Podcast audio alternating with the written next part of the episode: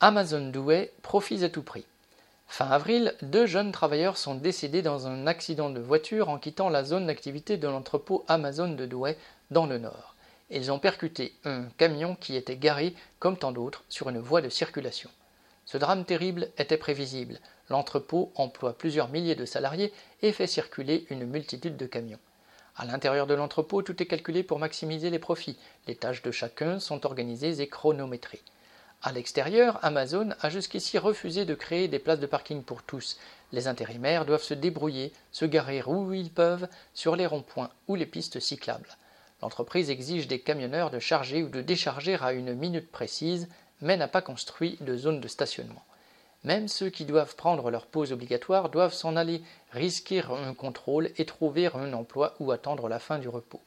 Cette incurie est criminelle. C'est de la part d'Amazon une politique délibérée qui vise à faire le moins d'investissement possible pour gagner quelques euros de plus.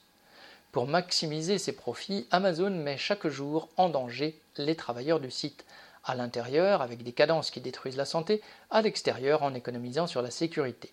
C'est aussi avec de telles méthodes que son patron, Jeff Bezos, est devenu l'homme le plus riche de la planète. Pour la sécurité, au travail comme en dehors, les travailleurs ne peuvent compter ni sur les patrons ni sur les politiciens. Ils ne peuvent compter que sur leur mobilisation pour imposer les mesures urgentes et nécessaires. Correspondant lutte ouvrière.